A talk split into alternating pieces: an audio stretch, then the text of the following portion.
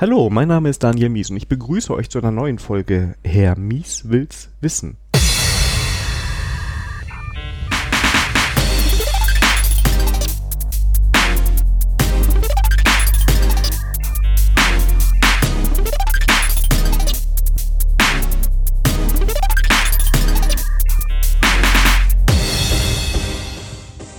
Heute der Start einer kleinen Serie zum Thema Opinionated React. Das ist ein Buch von der äh, Sarah Vieira. Ich hoffe, ich spreche es richtig aus. Und anders als sonst äh, ein ständiger Gast für diese Sonderfolgen dabei, nämlich der Andreas. Hallo Andreas. Hallo Daniel.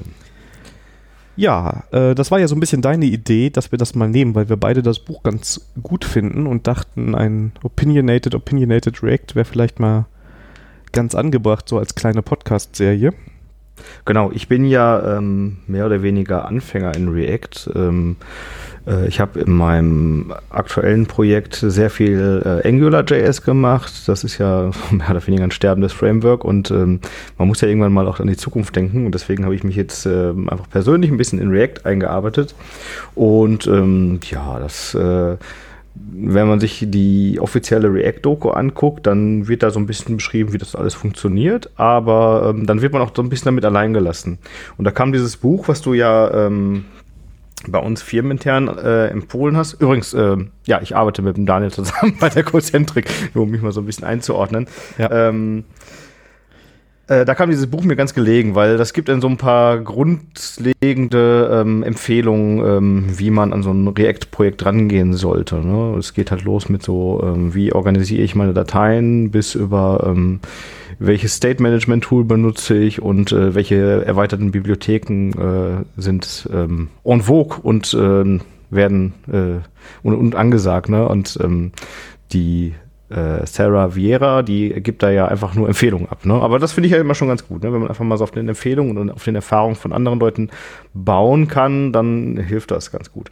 Genau, meine Idee war, äh, um mich mit diesem Buch etwas äh, ausführlicher zu beschäftigen, dass wir uns einfach ein bisschen äh, über die einzelnen Kapitel unterhalten und ähm, ich vielleicht so ein bisschen erläutere, was ich von den Kapiteln mitgenommen habe und du vielleicht als erfahrenerer äh, React-Entwickler ähm, nochmal deine Meinung dazu gibst, ne? oder dass sich da vielleicht so ein kleines Dis äh, Gespräch entwickelt. Ja, sehr gerne. Also ich muss auch sagen, ich folge der Sarah bei äh, Twitter. Den Twitter-Handle kriege ich jetzt alleine nicht hin, aber den werden wir in die Shownotes schreiben. Und ich habe die schon bei ein paar Talks gesehen. Ich fand die immer, also die Talks waren super. Ähm, die ist ein sehr, sehr positiver Mensch, würde ich mal sagen. Und als sie dann das Buch rausgebracht hat, und ähm, da hauen wir natürlich den Link auch raus, ach ja, das ist ein No-Brainer. Und ich mag schon alleine den Titel, nämlich Opinionated React. Das heißt, sie sagt selber, hey, das ist mein Blick auf diese ganze Technologiewelt. Und ähm, sie hat jetzt nicht für sich den Anspruch, dass alle so arbeiten müssen. Aber sie erklärt meiner Meinung nach ganz gut, wieso sie da Dinge so tut. Und ähm, Mal schauen, vielleicht haben wir ja auch noch mal ein paar Insights, wie wir das sehen und wie wir das gerne machen würden. Ja. Sollen wir mit dem ersten Kapitel mal anfangen? Kann man machen, genau. Das ist das äh, Kapitel Folder File Structuring. Und äh, da schildert sie so ein bisschen, wie man die ähm, Dateien, die bei so einem React-Projekt anfallen, äh, strukturieren und äh, ordnen soll, damit man sie, damit man den Überblick nicht verliert. Ne? Also sie hat da, ähm, ich sag mal, vier übergeordnete ähm, Kategorien. Das sind die Components, die Pages, Pages, die Assets und die Utils. Das sind im Prinzip die vier Verzeichnisse, die sich in ihrem Source-Verzeichnis von dem äh, React-Projekt befinden. Ähm, ich fasse vielleicht nochmal kurz zusammen. In den Components sind wirklich die einzelnen Komponenten, wo sie schreibt, die äh, wiederverwendbar sind. Ne? Also sobald du irgendwie eine Komponente hast, die auf mehr als einer Seite vorkommt, sollte die in diesen Ordner. Dann haben wir die Pages, das sind die einzelnen Views deiner Anwendung. Ähm, Assets sind ähm, Icons, Bilder, was auch immer man ähm, als statische ähm, Dateien äh, auf die Seite lädt. Und äh, Utils, da schreibt sie, das sind die ähm, äh, das hat sie so schön, ich finde den Begriff gerade. Ah, ja, ist äh, kind of like hiding the shame. Ne? Also wenn du irgendwie eine super komplizierte Methode hast, ähm, die du vielleicht nicht, äh, die, die du öfters brauchst, ne? aber äh, nicht irgendwie äh, äh, in, in jeder äh, React-Komponente ähm, unterbringen willst, weil es halt Shared Code ist. Ne? Ähm, das bringst du dann in diesen Utils-Ordner unter. Genau. Und wenn sie mit Kontext arbeitet, sagt sie noch, dass sie auch dafür einen eigenen Ordner hat für diese, für das Kontextmanagement. Ne? Genau, genau. Ähm, ich habe mir das durchgelesen und habe mich erstmal gefragt, ähm, äh, die hat bei den äh, Components, ähm, macht sie immer einen Ordner für die Komponente, in, dem Beispiel hier Button und da drin ist dann die Index.js, die dann die eigentliche ähm, React-Funktion enthält, die die Komponente ähm, generiert. Und dazu gab es dann immer noch ein Elements.js, Schrägstrich CSS. Und ähm, das wurde in dem Buch nicht erwähnt. Ich habe sie dann auf Twitter nochmal angefragt, was denn genau da drin ist. Und ähm, da sind einfach nur die Styles drin für die Komponente, die dann da importiert werden. Ne? Und ähm, sie nutzt äh, ein, ähm, ein Framework, das heißt, glaube ich, Styled Components. Ja. Und äh, genau, da kann man halt so ein bisschen JavaScript-mäßig die Styles äh, definieren. Ich denke, da werden wir dann später nochmal drüber sprechen, wenn wir zu dem Kapitel kommen. Ähm, oder sie legt halt einfach die CSS-Klassen ähm, rein für die Komponente, um das ein bisschen zu trennen. Das finde ich ganz nett. Ähm, ich habe das jetzt mal ausprobiert bei mir im Projekt. Also ich habe so ein ähm, Projekt, an dem ich nebenbei mal arbeite, um so ein bisschen mein React äh, aufzubessern. Und ähm, dieses ich verstehe das mit dem Index.js, weil man hat den Namen ja schon in dem Ordner und will den nicht nochmal verwenden. Allerdings, wenn ich in meiner IDE dann nach einer Komponente suche, dann muss ich, komme ich immer erst zu dem Ordner, muss dann die Datei nochmal öffnen. Das nervt mich ein bisschen. ähm, Welche IDE nutzt du, du? Welche IDE nutzt du? Äh, IntelliJ. Das könnte, ich überlege gerade, also ich muss erstmal zugeben, ich hätte zwei Sachen habe ich bis jetzt immer anders gemacht. Und zwar bei mir hat, äh, auch wenn es nicht so ganz sauber ist, ist der Komponentenname, also sie schreibt alles Lowercase und bei mir ähm, schreibe ich den quasi in Camel Case, auch schon im Ordner. Und ich habe auch bis jetzt immer, und das hat sie ja auch als Beispiel, was sie früher gemacht hat, erwähnt, ähm, dann auch eine, keine Ahnung was, Button.js mit großem B dann halt da drin gehabt, dann war das meine Button-Komponente. Ich finde ihren Weg aber so ein bisschen äh, einleuchtender. Ähm, aber da ich das noch nicht selber in Praxis ausprobiert habe, äh, weiß ich jetzt nicht, ob VS Code, das ist nämlich die ID, mit der ich das mache, das besser macht. Ähm, mhm. Und dann frage ich mich, will ich dann die Index, äh, ich finde, man kann auch die Index.js dann da reinschreiben, also tut ja kein Ja, das ist, das ist wahrscheinlich wirklich ähm, bisschen kleinkariert, das so zu sehen. Ähm, ja, ist jetzt nur etwas, was mir aufgefallen ist. Ne? Also mhm. ähm, mit IntelliJ, der findet ja dann halt den Ordner, navigiert auch dahin, aber du musst halt immer noch die Datei öffnen. Das ist immer so ein extra Schritt, der so ein bisschen nervt. Aber ich sag mal, der Vorteil ist halt wirklich, dass du, äh, wenn du was umbenennst, musst du nur den Ordner umbenennen ne? und nicht noch die Datei extra. Ein anderes Problem, was ich gerade sehe, ich habe mich überlegt, wie ich zwischen Komponenten navigiere und ich klicke nicht immer unbedingt auf den Import, sondern ich nehme manchmal auch einen Shortcut und tippe dann den, den Dateinamen ein und ja. dann müsste ich hier immer Index.js reinmachen. Ich weiß jetzt gerade gar nicht, ob das mit Ordner, also wie gesagt, ich habe es noch nicht ausprobiert, das wäre vielleicht mal ganz interessant, ob das dann auch so elegant funktioniert mit der, mit dem Entwickeln. Mhm. Also das, ähm, also aber ansonsten, um, um das nochmal zu sagen, ich würde die Ordner genauso machen wie sie, also ich mache die auch genauso, die heißen sogar gleich. Ja. Äh, das finde ich so eine äh, ne, ne schöne, schöne Aufteilung. Genau. Äh, eine Sache, die ich mich noch gefragt habe, ähm, das äh, kommt auch nicht so wirklich vor, wo packt man denn so API-Calls und sowas hin? Ne? Also ich sag mal so Adapter, die irgendwie ans Backend gehen. Das werden bei ihr Hooks? Die, das sind die Hooks, okay. Ah, ja, stimmt, das Hooks-Verzeichnis habe ich, also das wird nicht beschrieben, ne? Das also in der, in, der, in der Dateiübersicht ist es drin, da steht dann, ja. das also als Use Local Storage als Beispiel. Aber ich, ja, ich habe auch, also das, ich weiß jetzt wieder nicht so ganz ordentlich vielleicht. Ich habe auch schon in eine Komponente den API-Call reingeschrieben, weil ich gesagt habe, okay, das eine Fetch kann ich jetzt, wenn ich es nur an dieser einen Stelle brauche oder in die Page, wie mhm. sie das nennt, dass ich dann sage, okay, ich habe jetzt, wenn ich jetzt wirklich nur einen API-Call habe, ne, ja. dann finde ich immer, dafür jetzt noch mal eine eigene Datei anlegen, um da drei Zeilen Code reinzuschreiben, die ich nur ein, die ich sonst nirgendwo brauche. Mhm. Dann landet das bei mir immer in der Komponente. Also es kommt auch darauf an, was für ein Projekt das ist. Ne? Wenn ich es wieder ja. test, also ähm, ja. Aber ich, ich finde das interessant. Ne? Also ähm, ich sag mal, äh, ich, ich, orientiere mich immer also an meinem kleinen Demo-Projekt, an dem ich gerade arbeite. Und ähm, da habe ich jetzt äh, den Fall, ich habe eine Seite, die hat ziemlich viele Komponenten. Und äh, jede dieser Komponente löst einen Call ans Backend aus. Und äh, da kommt dann irgendwann eine Antwort und verändert dann den Inhalt der Seite.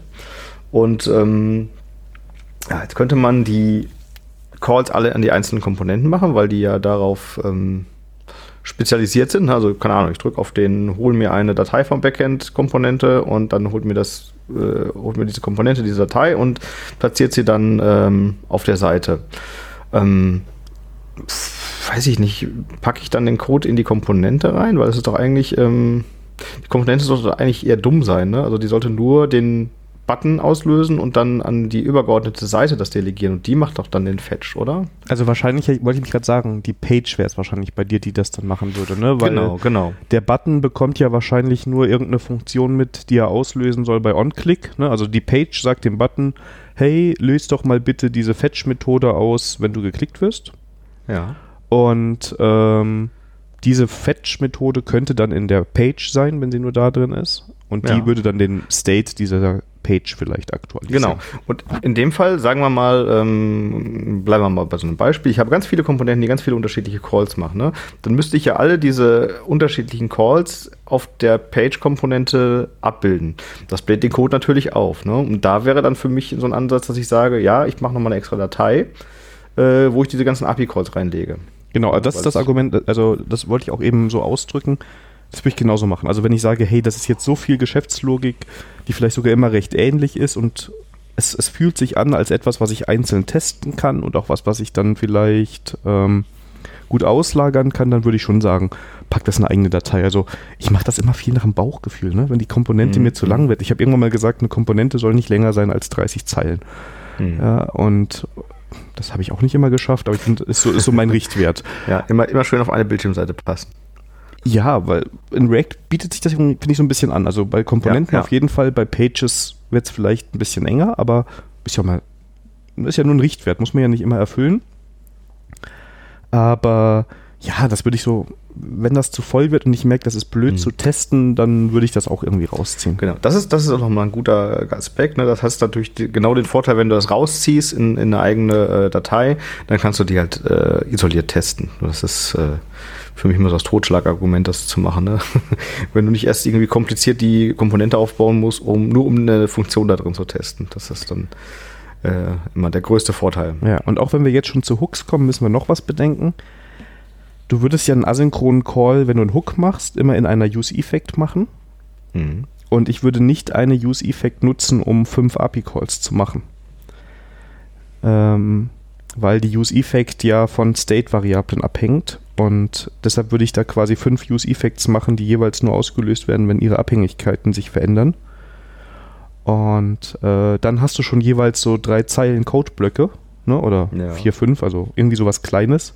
Mhm. Und dann würde ich daraus auch so Hooks machen wahrscheinlich und dann kommen die in den Utils-Ordner. Ähm, wobei vielleicht wäre der dann auch bei mir diese speziellen für eine Page nur existierenden Utils in dem Page-Ordner mit drin. Mhm.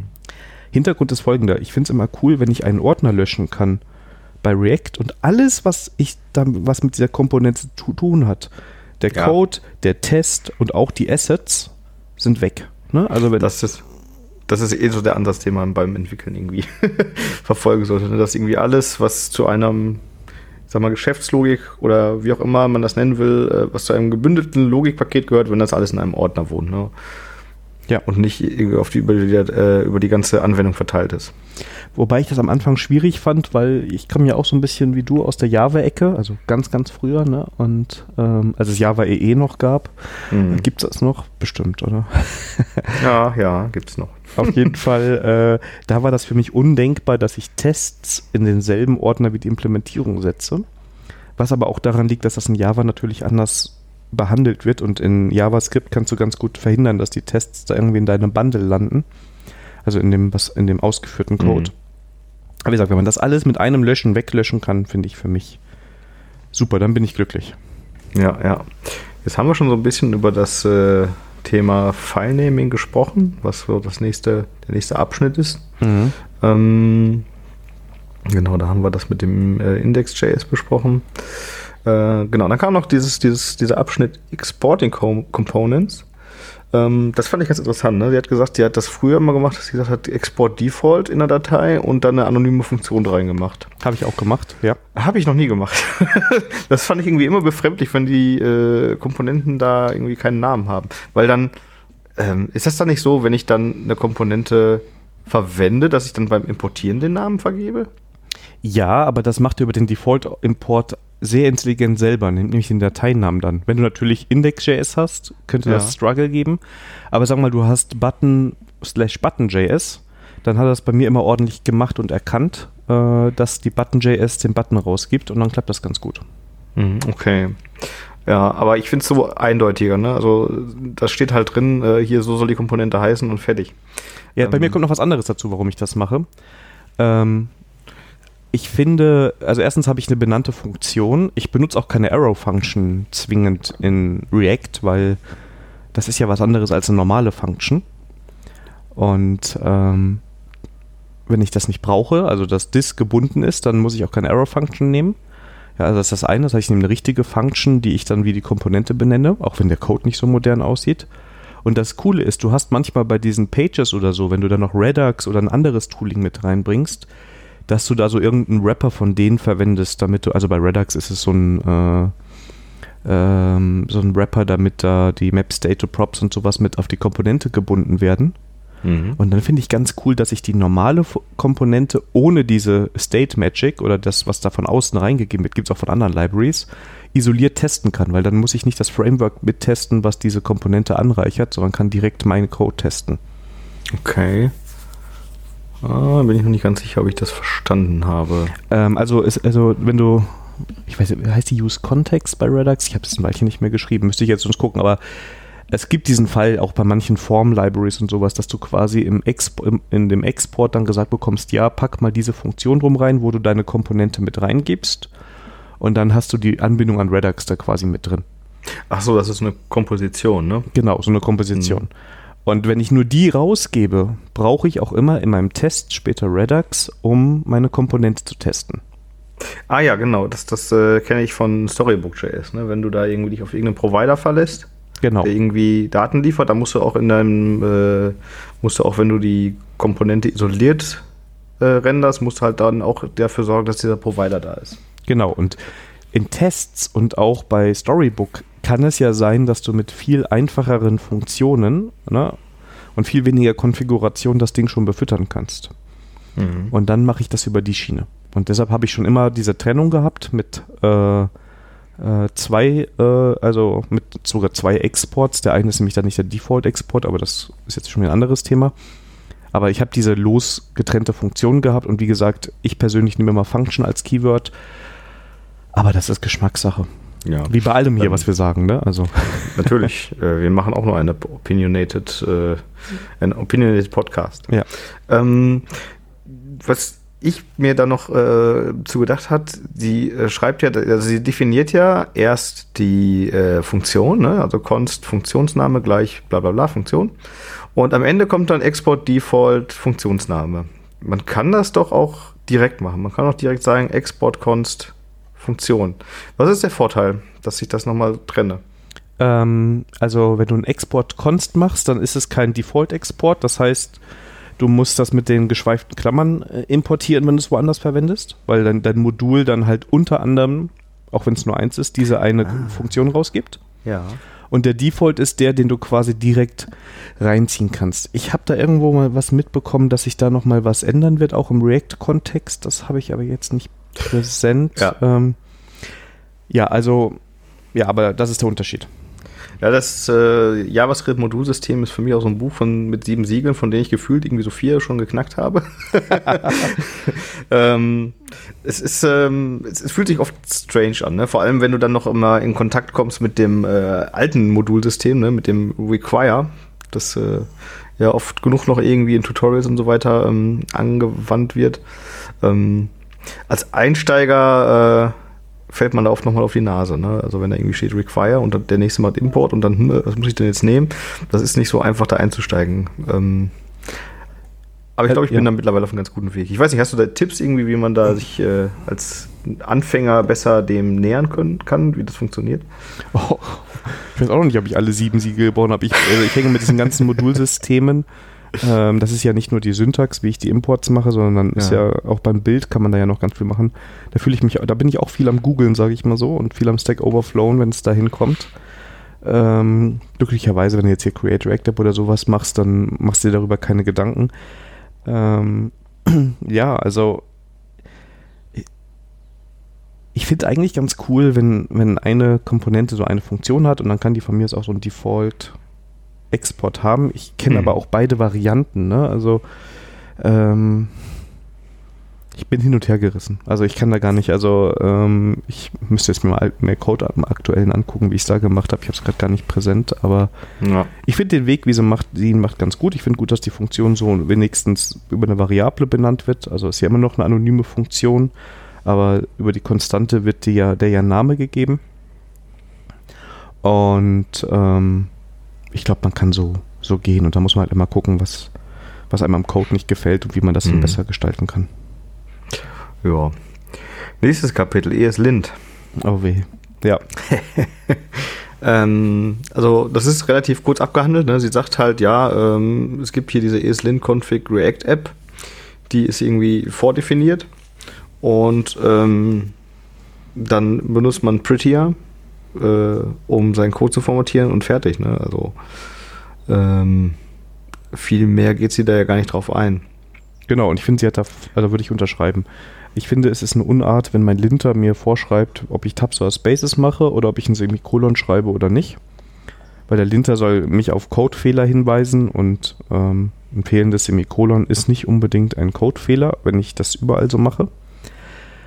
Ähm, also manchmal steht einem so ein Linter im Weg und wenn ich in meine Anwendung gucke und sehe, dass ich dann dauernd ESLint Ignore irgendwo konfigurieren muss, dann ist da irgendwas falsch. Entweder mache ich einen großen Fehler regelmäßig in meinem Code oder der Fehler ist im, im Linter, weil der falsch konfiguriert ist. Und ähm, sie sagt ja, okay, diese Codefehler, die möchte sie ähm, gerne sehen. Dann empfiehlt sie auch dieses äh, ESLint Config React App. Mhm. Und das sind auch wertvolle Tipps drin, auch wenn man manchmal ein bisschen googeln muss, warum der das jetzt gerade kritisiert, was man da macht. Und der Rest ist prettier. Ich, ich wünsch, würde mir wirklich wünschen, ist ja opinionated hier Gott sei Dank, dass in jeder Programmiersprache so ein Prettier-Tool Standard ist, das als Git-Hook reingehangen ist und einfach automatisch den Code später, wenn ich fertig bin, so formatiert, wie es geht, weil ansonsten hast du immer so unnötige Teamdiskussionen. Und am besten kann man mhm. diesen Prettier gar nicht konfigurieren, weil das sind immer nur äh, persönliche Befindlichkeiten, wenn Personen da, äh, da irgendwas drin machen. Gilt, gilt übrigens auch für mich, ne? Also ich würde auch ein paar Sachen kann ich mir vorstellen, die ich anders gerne im Code sehe, aber eigentlich sehr egal. Ja, das, das kann auch mal. Standard-Settings und fertig, ne? Vielleicht das Semikolon abschalten. das ist es auch, was ich immer mache. Also Semikolon ja. finde ich so überflüssig, aber ich kann auch verstehen, wenn man das drin hat und wahrscheinlich äh, wir freuen uns übrigens über Feedback, aber wahrscheinlich kommen jetzt auch sofort Leute, die sofort eine ja, wütende E-Mail schreiben. Da kann man ewig diskutieren. Ne? Ich habe letztens auch mit äh, jemandem den Code gezeigt, wo ich dann keine Semikolons benutzt habe und der war total irritiert und sagte, äh, macht man das heutzutage so? Das kann doch nicht sein. Ist das Good Practice? Der hat sofort angefangen zu googeln. So. er hat ja. an sich selbst gezweifelt. Das war ganz witzig. Naja, okay. Ähm, ich glaube, das Kapitel können wir abhaken. Ja. Und dann zu dem äh, letzten Abschnitt in dem äh, Kapitel kommen, TypeScript. Ich muss mal gerade kurz gucken auf die Aufnahmezeit. Wir sind jetzt bei 23 Minuten und ich glaube, dieses Kapitel kann länger dauern. Mal schauen. Ja. weil, sie, ähm. weil, sie, sagt selber, ne? Let's talk about the elephant in the room, TypeScript. Ja. ja. Aber es sind nur drei Seiten, glaube ich, ne? Eins, zwei, drei, vier, ah, ein paar mehr, fünf Seiten. Aber es ist super, ähm, sowieso. Also ich finde das super, dass das so kompakt geschrieben ist, ne? Da ist nicht immer ja.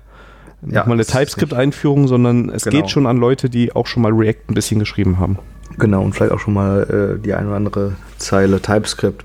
Ähm, ich habe TypeScript damals kennengelernt. Du warst bei mir im Projekt und hast das eingeführt ins ähm, äh, Toolset. Ich war und, jung. Ähm, und aber ich, ich sag mal so, ne, es hat mir damals extrem geholfen, ähm, den Code zu verstehen. Ne?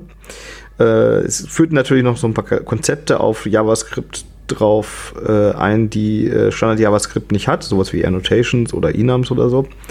Ähm, und das kann anfangs ein bisschen zu Verwirrung sorgen, weil man manchmal nicht weiß, ist das jetzt JavaScript oder ist das TypeScript-Funktionalität. Ich dachte zum Beispiel ganz lange, dass äh, Klassen TypeScript ist. ne? bis ich dann gelernt habe, dass es äh, in, ab einer bestimmten ECMAScript-Version auch Klassen in JavaScript gibt. Ja. Ähm, äh, aber wie gesagt, ich fände es halt super hilfreich, äh, wenn du eine Funktion hast und da sagt, aus dieser Funktion kommt dieses und dieses Objekt zurück. Das hat die und die Properties. Ne? Und äh, das hat ganz viele ähm, die, diesen, diesen beliebten äh, cannot äh, äh, apply äh, function und undefined. Ganz viele von diesen Fehlern hat das erstmal rausgeschmissen, ne? weil man wusste, okay, hier kommt, muss was zurückkommen. Du hast den Code nicht so gebaut, dass da was zurückkommt. Äh, denk nochmal drüber nach. Ne? Ich habe die äh, in unserem Projekt auch die TypeScript-Regeln sehr strikt gemacht. Ne? Das heißt, man muss immer einen Rückgabetyp angeben. Äh, Würde ich heutzutage auch nicht mehr machen. Ähm, aber es hat am Anfang extrem geholfen. Vor allem auch anderen Entwicklern, die im Projekt waren, die nur zwischendurch mal irgendwie ins Frontend reingeschnuppert haben, ne? Mhm. weil sie sich sonst damit nicht auseinandersetzen wollten. Ähm, in meinem jetzigen React äh, äh, ich, hatte ich TypeScript auch erst drin. Ich habe es mittlerweile rausgeschmissen, weil, keine Ahnung, irgendwie steht es einem immer nur im Weg. Ähm, vor allem, weiß ich nicht, man holt sich, äh, man will irgendeine Bibliothek einbauen und meistens sind die Beispiele dann auch immer nur in JavaScript und ähm, dann kommst du nicht dazu, diese, dieses Code-Beispiel, was du dir da für die Bibliothek gezogen hast, in deinen Code einzubauen, weil du erstmal gucken musst, äh, wie äh, deklariere ich denn jetzt hier die Typen, äh, wie kriege ich TypeScript befriedigt, ähm, ja, es hindert einen oft genug. Ja. Ähm, ja, gut zusammengefasst, ne? also, ich, ähm, ich, also ich glaube, dass damals, als wir TypeScript da eingeführt haben in dem Projekt, dass es gerade dafür war, äh, den Nicht-Frontend-Leuten den Zugang zu der Anwendung ein bisschen leichter zu machen, weil man Autocompletion bekommen hat und sowas. Mhm. Das brauchst du heute nicht mehr, weil sowohl IntelliJ als auch VS Code geben dir das auch bei Plain JavaScript schon. Ja, also wenn ich jetzt einen rausholen wollte, würde ich sagen, TypeScript ist was für Leute, die noch kein JavaScript können und da so ein bisschen Support brauchen. Ne, aber ist jetzt nicht meine Meinung, aber wenn ich einen raushauen will, damit man mich an einem Zitat durchs Dorf treiben kann, dann das. Ähm, es hat seine, hat seine Berechtigung irgendwo. Ich glaube, dass es nicht immer passt. Also ich glaube, dass es oft einfach zu viel, zu viel Code führt. Und ähm, dann kommt man in die Probleme, die du eben beschrieben hast, mit einer Library. Andere kommen dann dazu, die lösen das dann mit einem Any und in dem Moment, wo ich bei TypeScript Any mache, ähm, kann ich es eigentlich ausbauen. Ja, ne? Kann ich sein lassen, genau. Weil dann sage ich, ähm, ich will gar kein Typsystem jetzt an dieser Stelle haben und wofür habe ja. ich dann das Typsystem? Ähm, ich habe äh, einen Artikel gelesen, den werde ich auch verlinken, dazu, dass man auch TypeScript ohne TypeScript einsetzen kann, dass man TypeScript quasi als Compiler verwendet und der das JS-Doc, was man dann natürlich schreiben muss, evaluiert für die eigenen Komponenten.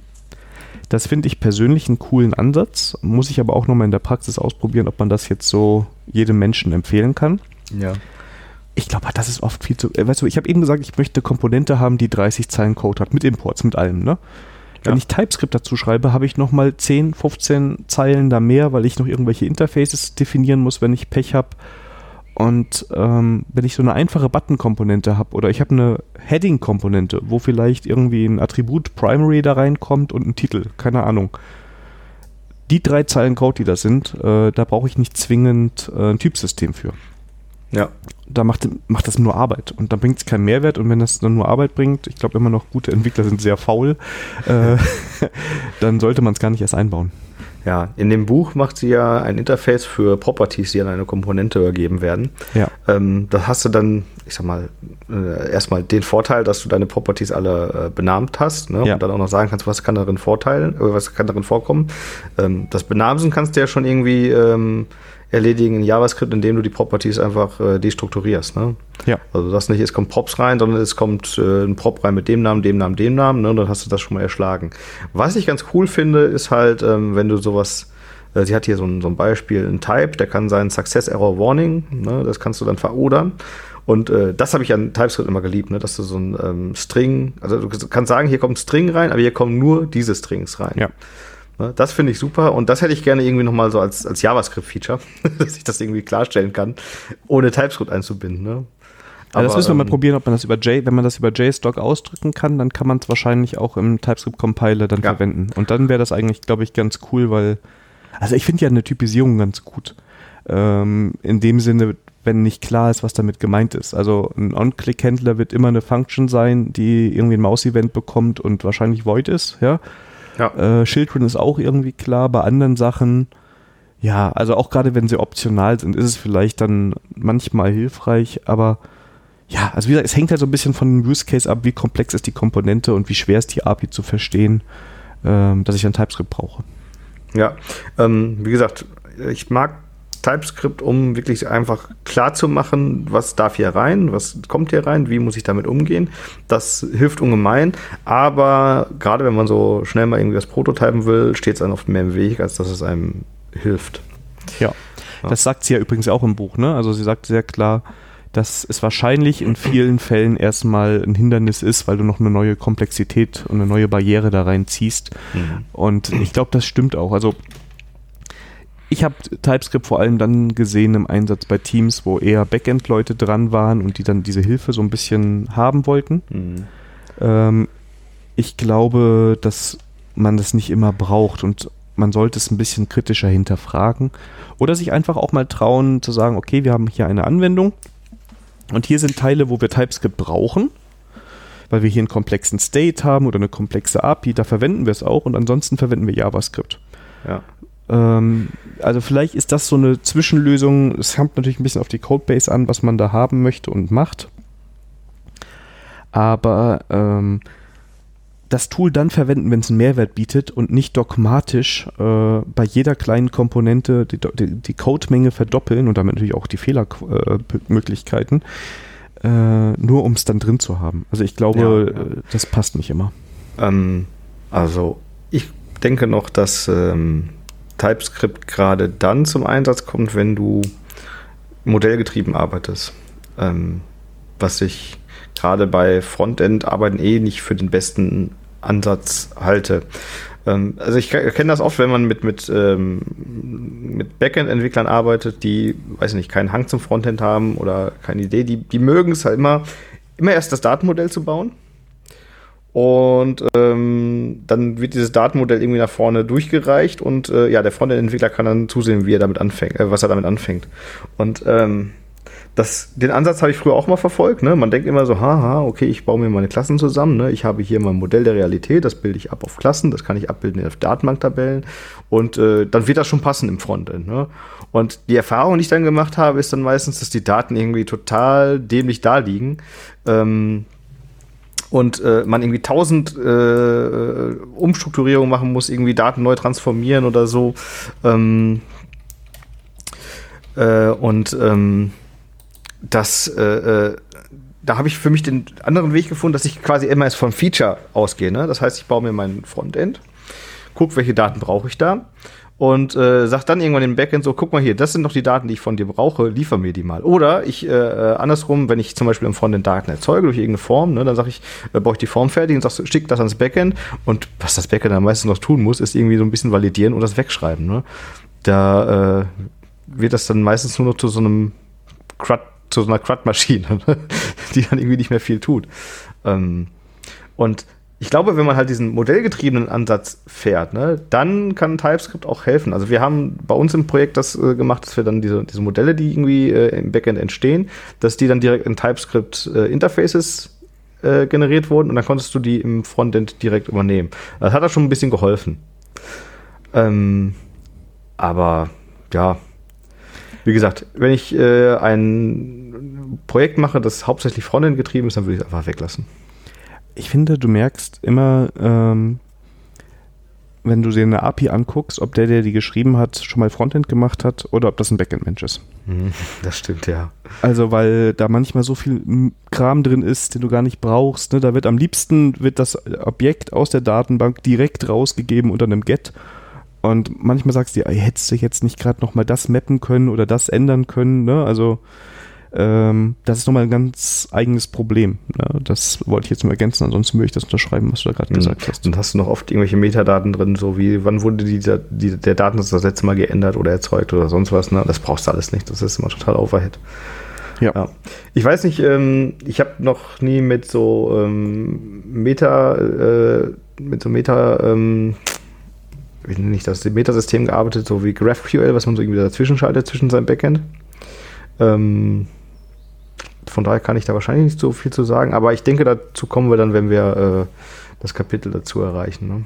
Ja, also ich persönlich, ich habe so, so einen leichten Hang zu Websockets, das finde ich immer so ganz cool, wenn man einfach so das Event, das im Frontend passiert, einfach so weitergeben kann und ähm, das fühlt sich immer so von mir von der Implementierung immer gut an, aber genau wie ich den Backend-Leuten gerade vorgeworfen habe, dass die APIs komisch sind, ist das natürlich für die dann manchmal nicht der passende Weg. Ja, GraphQL ist, glaube ich, eine ganz gute Zwischenlösung. Also ich glaube, das löst da einige Probleme. Das äh, werden wir ja auch noch besprechen. Genau, da bin ich schon ganz gespannt, weil äh, irgendwie jeder, der, jeder, der React entwickelt, äh, ist da total begeistert von für mich ist es irgendwie nochmal so ein Layer dazwischen, den ich auch noch betreuen muss. Ähm, schauen wir mal. Ich bin gespannt. Ähm, ich glaube, wir sind durch mit dem Kapitel und ja. damit wär, wären wir jetzt auch am Ende der Folge, denke ich. Genau. Und ähm, ja, wenn alles gut geht, können wir uns nächste Woche wieder äh, zusammenfinden, um dann äh, über State Management zu sprechen. Genau, also die äh, war jetzt auch der Plan, die Folgen schnell rauszuhauen. Ich habe da jetzt nochmal, nächste Woche klappt auf jeden Fall, danach die Woche habe ich Urlaub, müssen wir mal schauen, ob wir es dann hinkriegen. Ähm, aber dann ist halt nur einmal zwei Wochen Pause dazwischen. Das heißt, da kommt jetzt ein bisschen Content. Ähm, mhm. Ich würde sagen, wir freuen, würden uns über jedes Feedback irgendwie freuen. Und äh, hoffen, es wird auch so positiv wahrgenommen. Also wir wollen jetzt nicht das Buch von der Sarah irgendwie kritisieren oder so, sondern uns nur darüber austauschen. Ähm, ja. Wenn euch die Folge gefallen, gefallen habt, äh, kauft das Buch. Und äh, davon haben wir aber nichts. Und ja, wir würden uns freuen, wenn wir uns in einer Woche wiederhören, oder? Auf jeden Fall. Sehr schön. Dann danke ich dir für deine Zeit, Andreas. Und, ja, ähm, ebenfalls. Vielen Dank, dass du das Projekt mit mir angehst. Ah, auf jeden Fall, ich finde es mega. Wer weiß, vielleicht haben wir noch mehr Folgen. Ah, mal schauen. Ähm, also ähm, es sind sieben Kapitel. Ne? Wenn, äh, wir je, wenn wir es wirklich schaffen, ein Kapitel pro Folge zu besprechen, werden es sieben Folgen. Wobei ich bei manchen Kapiteln den Verdacht habe, dass wir da zwei Folgen für brauchen, weil die sehr umfänglich sind. Oder wir machen am Ende nochmal so ein Recap über alles oder danach finden wir das nächste Buch, über das man reden kann. Mal schauen. Also, ja, genau. ähm, da bin ich mal sehr gespannt, wie das wird. Ähm, ja, lange Rede, kurzer Sinn. Ich wünsche dir schon mal ein schönes Wochenende und den Hörern eine schöne Woche und ähm, ja, bis zur nächsten Folge. Tschüss. tschüss. Gleichfalls. Tschüss.